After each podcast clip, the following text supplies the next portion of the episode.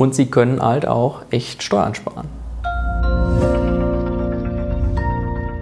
Herzlich willkommen, liebe Zuschauer, liebe Mandanten und alle, die es werden wollen.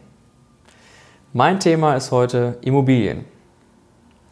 Wir haben im letzten Video darüber gesprochen, wie private Vermögensplanung funktionieren kann, beziehungsweise wie wichtig private Vermögensplanung ist, um in der Rente richtig vorgesorgt zu haben. Ein Baustein der Altersvorsorge kann natürlich auch sein, dass Sie Ihr Vermögen mit Immobilien aufbauen.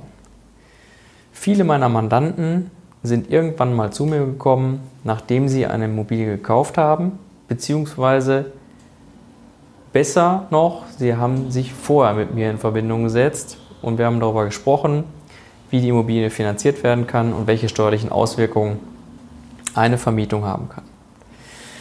Dort sind wir auch direkt schon beim Thema, nämlich der privaten Vermögensverwaltung bzw. dem privaten Immobilienvermögen.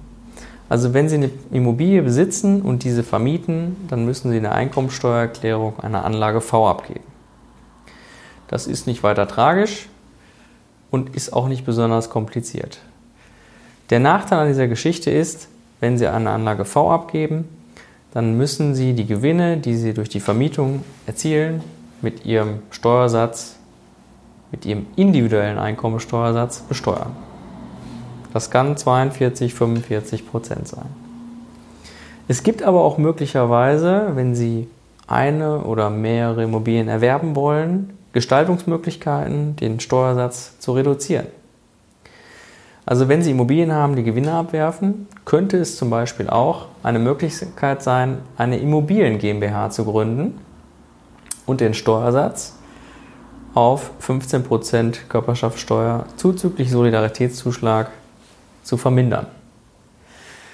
Natürlich ist das nicht geschenkt, denn ähm, während wir im privaten Vermögensbereich eine zehnjährige Veräußerungsfrist haben, also nach zehn Jahren quasi steuerfrei veräußern können, ist das bei der Immobilien GmbH nicht so. Ja, bei der Immobilien GmbH fallen auf jeden Fall wieder mindestens Körperschaftssteuer und Solidaritätszuschlag an.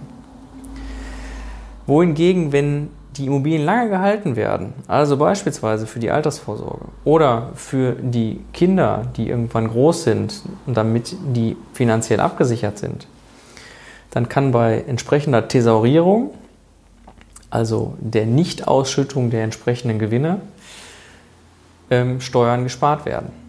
Bestimmte Restriktionen sind im Bereich der Gewerbesteuer zu beachten, damit äh, keine Gewerbesteuer anfällt. Aber wenn man gewisse Dinge gestaltet und die Voraussetzungen erfüllt sind, kann hier keine Gewerbesteuer anfallen. Es gibt dann noch weitere Möglichkeiten. Man kann eine Personengesellschaft, eine KG, eine GmbH und Co. KG gründen. Man kann eine vermögensverwaltende Personengesellschaft, eine gewerblich geprägte Personengesellschaft gründen. Ich will Sie damit gar nicht überfrachten. Ähm, wenn Sie auf meine Homepage gehen, dann können Sie diese Themen sich anschauen und können Sie auch in Grundzügen nachlesen, welche Auswirkungen ähm, die jeweilige Konstruktion hat. Was ich Ihnen nur auf den Weg geben möchte, ist, bevor Sie sich dafür interessieren oder bevor Sie investieren vielmehr, machen Sie sich Gedanken darüber, in welcher Sphäre, also privat oder in der betrieblichen Sphäre, Sie die Immobilien erwerben wollen. Denn das kann unter verschiedenen Gesichtspunkten eben entsprechende Auswirkungen haben und Sie können halt auch echt Steuern sparen.